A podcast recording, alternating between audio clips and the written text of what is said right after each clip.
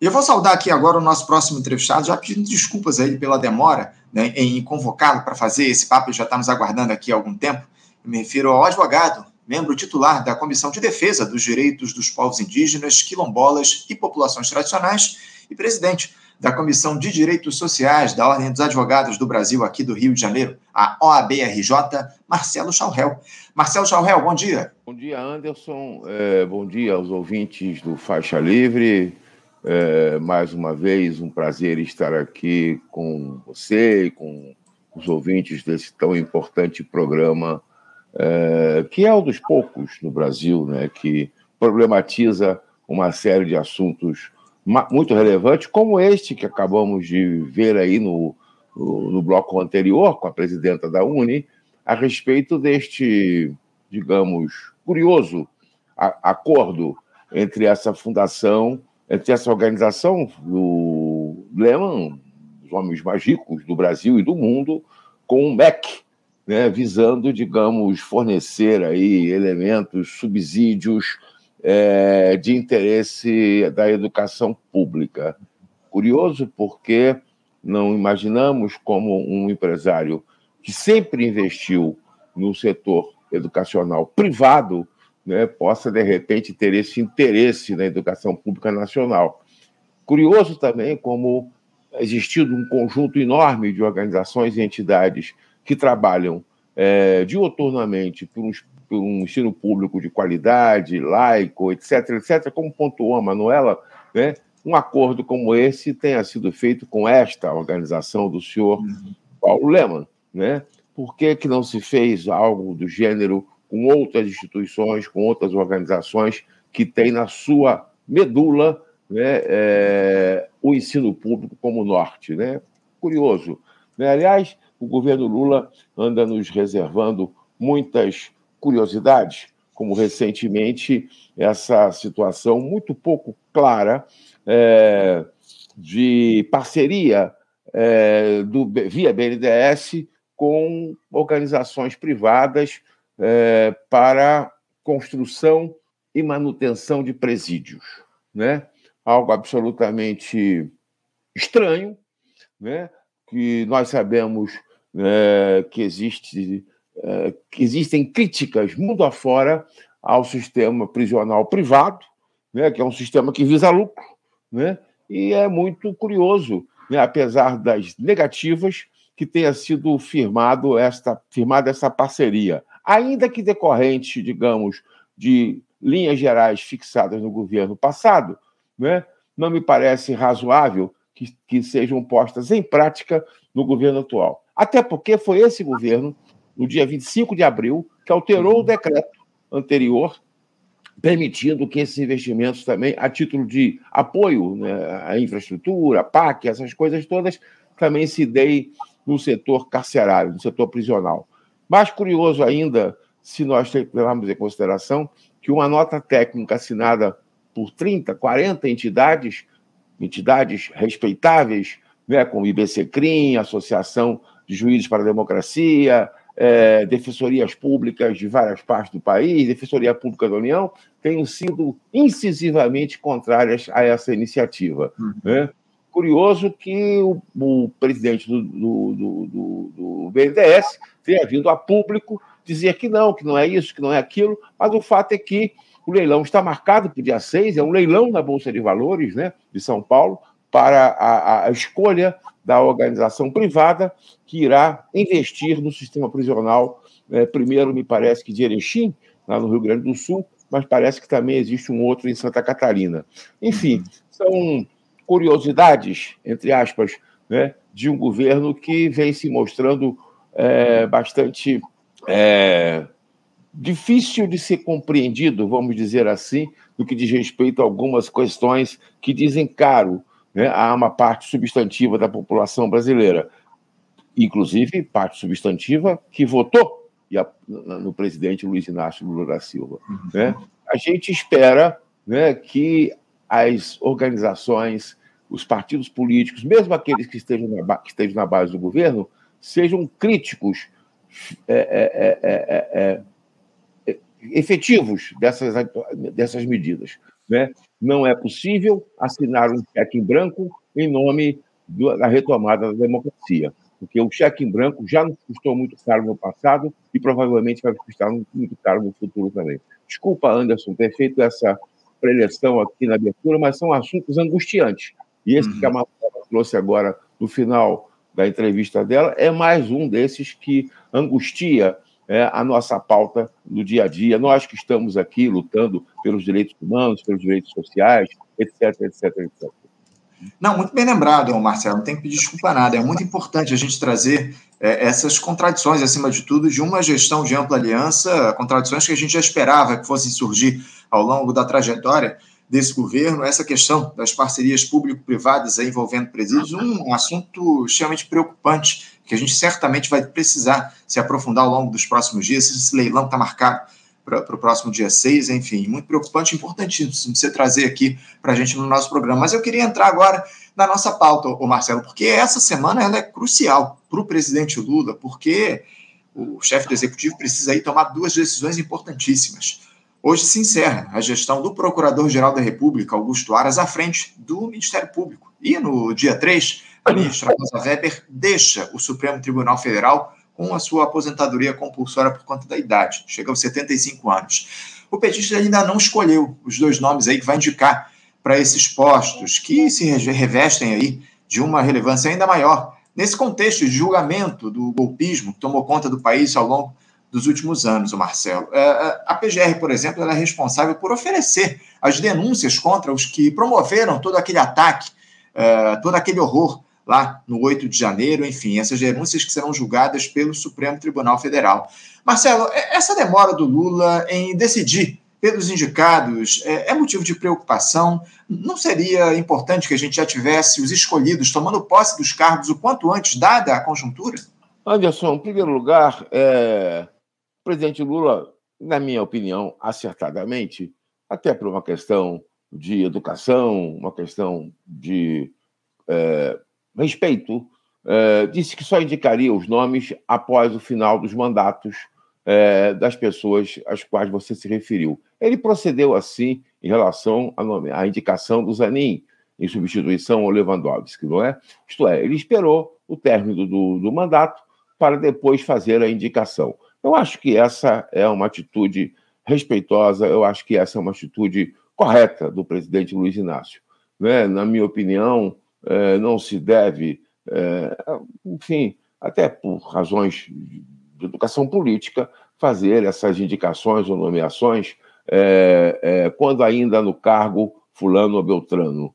Né? Afinal de contas, até o último segundo né, do, do, do seu mandato, né, o Procurador-Geral da República, ou a ministra Rosa Weber, está na titularidade plena dos seus poderes, portanto, pode é, desempenhar e deve desempenhar desempenhar é, é, é, as suas funções conforme determina, determina a legislação.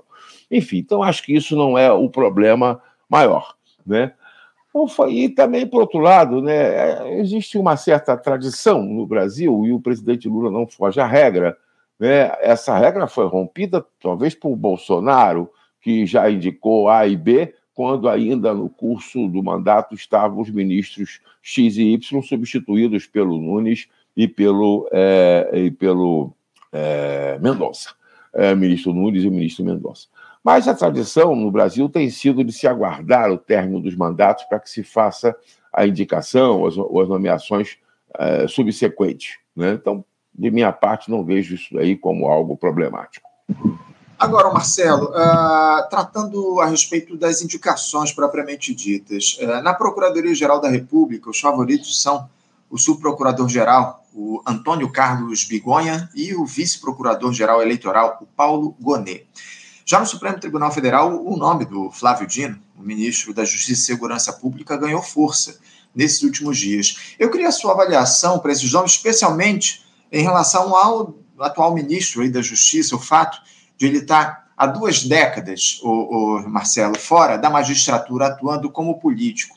Isso, de alguma forma, é ruim, dada a relevância do posto que ele vai ocupar na mais alta corte do país. Há muitas críticas aí em relação a essa possibilidade da indicação do Flávio Dino para o Supremo Tribunal Federal pelo fato de já há bastante tempo ele atuar na esfera estritamente política, né? É, Anderson, no que diz respeito à Procuradoria da República, a gente deve dizer que o presidente não está obrigado à lista tríplice votada pelos procuradores. Né? É, essa lista tríplice, ela também é uma lista é, composta de uma maneira um tanto quanto, digamos, não poderia ser um pouco mais inclusiva. Só votam os membros do Ministério Público Federal. Por que, que não votam os membros do Ministério Público do Trabalho, por exemplo, que compõe também o Ministério Público, né, de uma maneira geral? Né? Estou aqui levantando apenas um, um dos pontos. Né?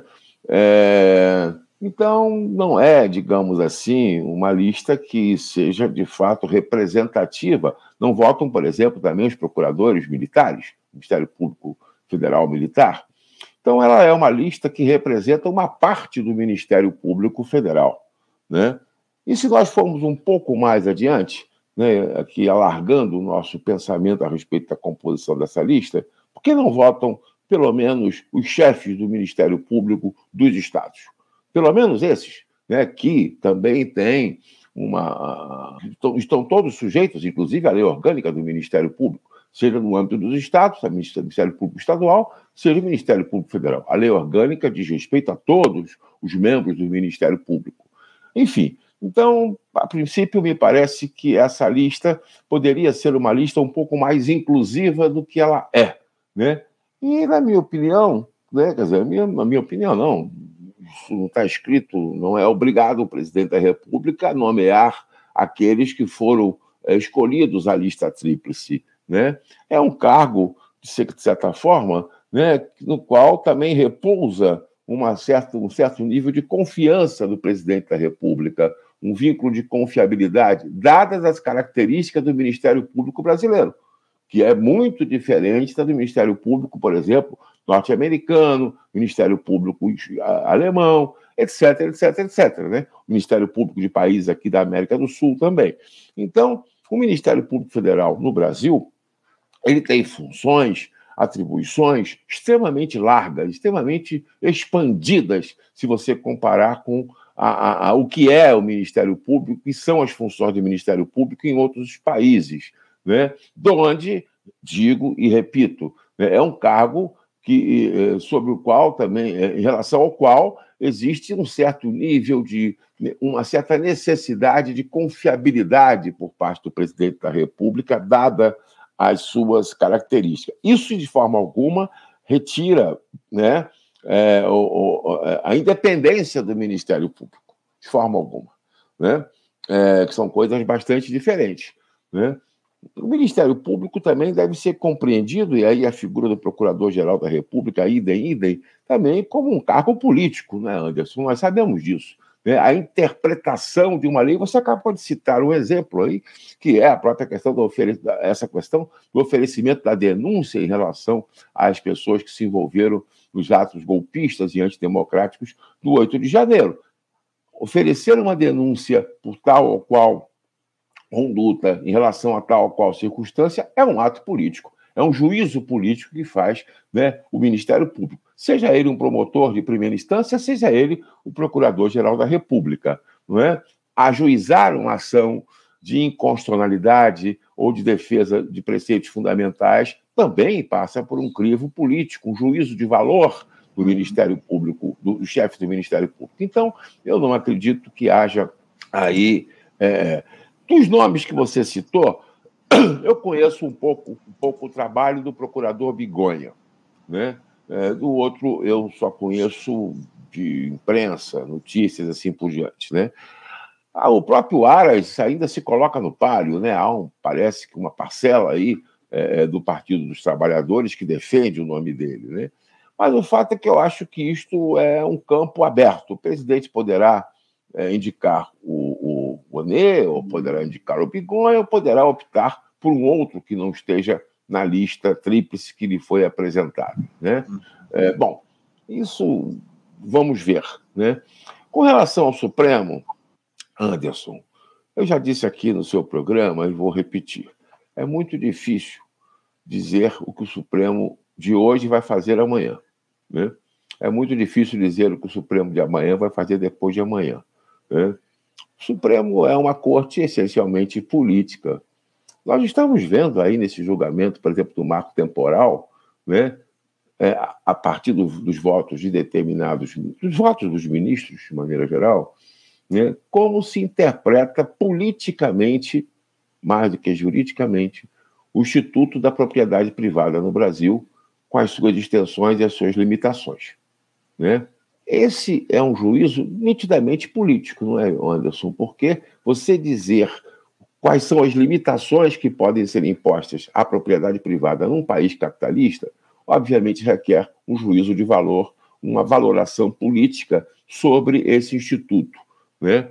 Enfim, então o Supremo é, em síntese, um órgão político, né? talvez até muito mais político, talvez seja muito mais político antes de ser um organismo jurídico, digamos assim. Né? Qualquer corte constitucional, papel que o Supremo também tem, ao interpretar o direito à luz da Constituição, faz uma valoração de natureza política, de político-jurídica, seja de política econômica, seja de política social, seja de política, enfim, é, é, assim por diante. Este Supremo que aí está tem sido um túmulo para o direito do trabalho, por exemplo, naquilo que diz respeito às garantias dos trabalhadores. Suas decisões têm sido muito ruins nessa seara. Uma ou outra escapou de um crivo extremamente negativo para a classe trabalhadora brasileira nos últimos anos. A própria chancela que o Supremo fez, né, deu à reforma trabalhista, é algo extremamente ruinoso foi e está sendo para a classe trabalhadora brasileira uma reforma trabalhista que, se você for ler, à luz, inclusive, de princípios eh, internacionais aos quais o Brasil, dos quais, aos quais o Brasil está ligado, jungido, né, é profundamente, é, é, é, no mínimo, extremamente questionável do ponto de vista de, do, do, do, direito convencional, né, das convenções e tratados, e também do próprio direito constitucional brasileiro, né? Enfim, agora, o Dino. O Dino eu conheço há muitos anos, aliás, eu acho que eu já disse aqui. Conheci o Dino quando ele era presidente da AJUF, Associação dos Juízes Federais. Né? O Dino é, é, foi um juiz muito trabalhador, muito dedicado, é, com decisões importantes. Ele compunha a magistratura federal, que é nacional, mas sediada, sediado que estava lá no estado do Maranhão. Né? Depois deixou a foi assessorar o ministro Jobim, por ocasião da, da instalação, instituição do Conselho Nacional de Justiça, e lá pelas tantas resolveu enveredar pela carreira política. É uma pessoa extremamente bem preparada, né? o Flávio é um, um homem de reputação ilibada, muito culto, não estou dizendo que os outros que estão aí na, na, na, na mesa, né, digamos, como bolas, bolas da vez, né, mas só haverá uma. Né? Não estou dizendo que os outros também não sejam. Né? O Dino tem um cabedal político muito importante, construído ao longo desse, da, sua, da sua carreira, né? como deputado, como governador e assim por diante. Né? Conhece direito com bastante profundidade. Isso é inexcusável. Né? Se será ou não será o nome escolhido pelo presidente Lula, isso nós veremos. Agora, eu acho que um aspecto que a gente deve ressaltar nesse, nesse nosso papo, Anderson, é de que tudo indica que o presidente Lula realmente afastou-se de qualquer critério de gênero e raça para a indicação do futuro ministro para o STF o presidente Lula tem sido, tem dito isso para quem quer ouvir, né? que ele quer uma pessoa em quem ele possa confiar. Né? Na verdade, eu acho que o presidente Lula deveria querer uma pessoa em que fosse uma, uma pessoa de inequívoco e inexcusável compromisso com a Constituição da República, com os direitos sociais, com os direitos humanos. Acho que esta deveria ser a primeira preocupação do maior mandatário do país. Porque num país de tão baixos índices civilizatórios como ainda é o nosso, né? onde você não você tem desconquistas, essa palavra não existe, obviamente, constitucionais, como a própria reforma eh, trabalhista, a anti-reforma trabalhista aconteceu, a anti-reforma previdenciária, a última foi nefasta, nefasta, né? Não que as outras anteriores não tenham sido ruins, foram também todas elas ruins, todas elas foram de prejuízo, né? É, acho que essa deveria ser a principal preocupação do presidente da República. Porém, infelizmente, eu acho que não será. Não é essa, não são essas as preocupações. Porque nós já vimos aí, a própria Manuela, presidenta da UNE, disse isso há pouco, essas contradições, né? essas. É, é um governo de, um, de, uma aliança tão ampla que a gente nunca sabe quando ele está à direita, quando ele está à esquerda. Né? Vive na corda bamba. Né? E eu acredito que, infelizmente, lamentavelmente, não passa pela cabeça do maior mandatário, do principal mandatário desse país, né, é, esses pressupostos que eu estou aqui levantando, uhum. passando, quanto à indicação do próximo ministro do STF. Né? Não basta ter uma reputação ilibada. Muitos têm, todos têm, digamos. Mas é preciso, na minha opinião, que tenhamos no Supremo ministras ou ministros com compromisso com os mais excluídos desse país. É isso. Né? Isso, acima de tudo, é o que a gente precisa: compromisso do, da, da Suprema Corte com a classe trabalhadora, com os excluídos, como você muito bem coloca. Eu queria mudar de assunto, o, Marcelo, eu com um tempo meio limitado aqui, ainda tenho alguns temas para tratar contigo, porque algo que provocou muita polêmica na última semana foi aquela declaração do presidente do PT, a Gleisi Hoffmann, questionando a existência da justiça eleitoral. A fala da deputada federal se deu durante uma, uma sessão especial da Câmara dos Deputados que discutia a chamada PEC da anistia, que livra aí os partidos políticos de pagarem multas milionárias estabelecidas pela Justiça Eleitoral por descumprirem critérios de representatividade nas eleições. Segundo a Gleisi Hoffmann, as decisões dos tribunais eleitorais, abre aspas, trazem a visão subjetiva da equipe técnica do tribunal, que sistematicamente entra na vida dos partidos políticos, querendo dar orientação interpretando a vontade de dirigentes, a vontade de candidatos. Fecha aspas. A parlamentar também afirmou que a Justiça Eleitoral tem aplicado multas inexequíveis aos partidos. Abre aspas, não tem como pagar, nós não temos dinheiro, fecha aspas. E que a existência de um tribunal direcionado às questões eleitorais é uma exceção no mundo, situação que classificou como um absurdo. Te, eh, te parecem procedentes, ô, ô, Marcelo, essas críticas aí da Gleisi Hoffmann à Justiça Eleitoral? Meu estimado Anderson, eu ouvi atentamente as declarações da deputada Gleisi Hoffmann. Ouvi duas vezes e acho que ela tem razão. Ela recebeu muitas críticas, mas acho que ela tem razão. Ela disse que uma parte, pelo menos, do que ela disse foi retirado do contexto. A deputada não criticou as multas impostas pelo TSE ou pela Justiça Eleitoral de maneira geral, apenas quanto à questão das cotas, quanto à questão. Ela criticou de uma maneira abrangente. Né? E, de fato, eu vou dizer a você que concordo com boa parte das declarações da deputada Hoffmann. Né? O, a Justiça Eleitoral do Brasil tem se excedido né, extremamente no que diz respeito à aplicação de sanções pecuniárias. E a deputada apontou uma questão importante. Olha, por que ao invés de você aplicar uma multa, você não aplica uma sanção de natureza política? Em relação à questão das cotas, né? homem e mulher, essa, essa questão da cota feminina. Retira o candidato homem e coloca a candidata mulher, né? no caso de violação de desrespeito ao sistema de cota. Seria uma solução muito mais pedagógica. E foi isso que a, que a ex-ministra e deputada federal, Gleisi Hoffmann, apontou. Eu concordo com a deputada.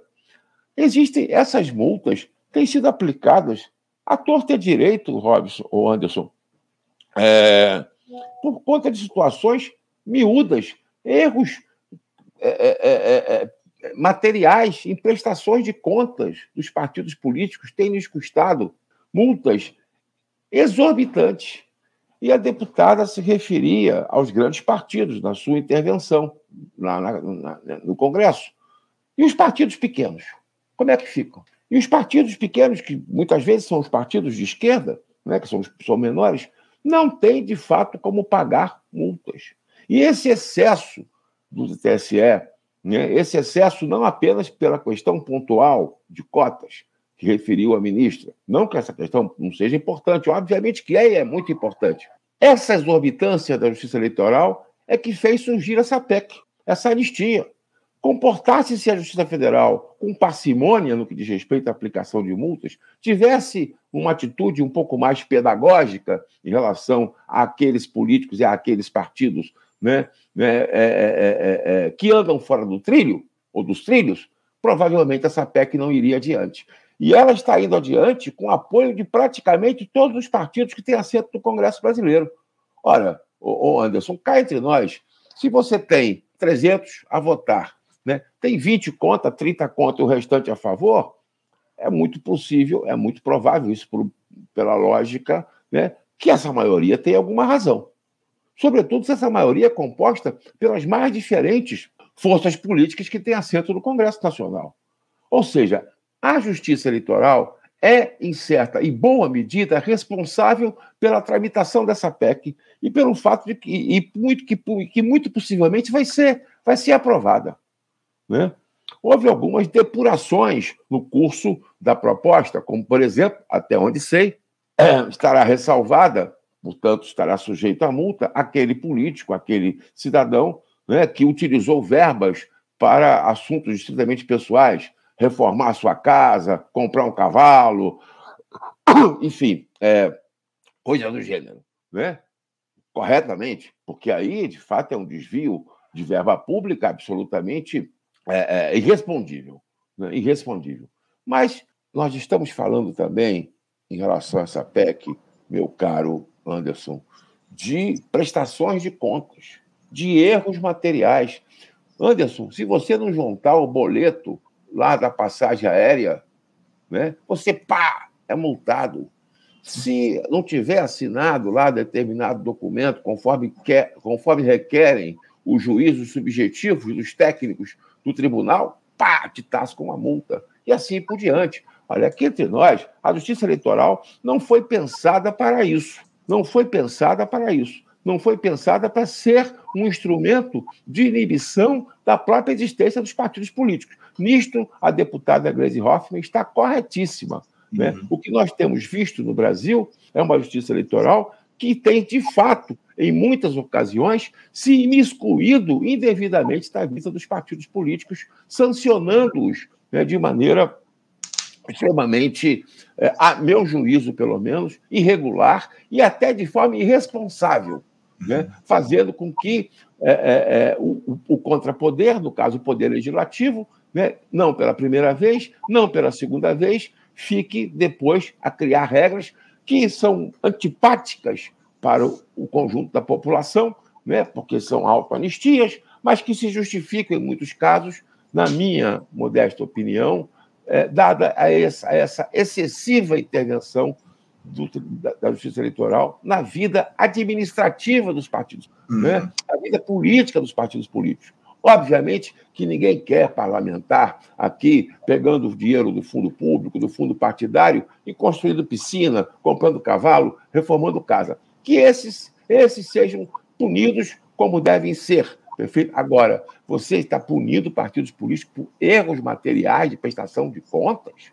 Né? Você está impondo sanções eh, milionárias aos partidos políticos porque descumpriram uma regra de cota? Não. Você vai lá e você, pedagogicamente, diz: não, você descumpriu a regra. Então, quem tem que assumir é a mulher, quem tem que assumir uhum. é o negro, né? é a negra, e não o parlamentar X ou a parlamentar Y. Né? Isso seria corretivamente pedagógico, na minha opinião. E neste aspecto, no que diz respeito àquilo que eu ouvi das declarações da deputada Gleisi Hoffa, ela me parece corretíssima. Marcelo Jorge, eu tinha ainda alguns temas para a gente tratar aqui no nosso programa, mas o nosso tempo está mais do que esgotado. Então eu quero te cumprimentar e te agradecer pela tua presença, por fazer esse diálogo aqui mais uma vez com a gente no Faixa Livre e aguardamos aí a próxima oportunidade para ter um outro papo aqui no nosso programa. Marcelo, muito obrigado pela tua participação. Um bom dia para você e um abraço eu forte. Eu agradeço, um abraço para você, um abraço para todos os ouvintes do Faixa Livre, naturalmente à disposição para continuarmos aqui nessa peleja. Né? É isso. Um abraço. Tudo de Obrigado, bom. Manuel. Um abraço. Até a próxima. Conversamos aqui com Marcelo Chalrel. Marcelo Chalrel, que é advogado, membro titular da Comissão de Defesa dos Direitos dos Povos Indígenas, Quilombolas e Populações Tradicionais e presidente da Comissão de Direitos Sociais da Ordem dos Advogados do Brasil, aqui do Rio de Janeiro, a OABRJ, tratando aí de temas importantes relacionados à justiça aqui no nosso país. Você, ouvinte do Faixa Livre, pode ajudar a mantê-lo no ar. Faça sua contribuição diretamente na conta do Banco Itaú, agência 6157, conta corrente 99360, dígito 8. Esta conta encontra-se em nome do Sindicato dos Professores do Município do Rio de Janeiro e região, o Simpro Rio, uma das nossas entidades patrocinadoras, mas seus recursos são destinados exclusivamente para o financiamento do nosso programa. Você pode fazer sua doação de qualquer valor, utilizando também a nossa chave Pix, que é ouvinte@programafaixalivre.com.br. Sua contribuição é fundamental para a manutenção desta trincheira progressista no ar.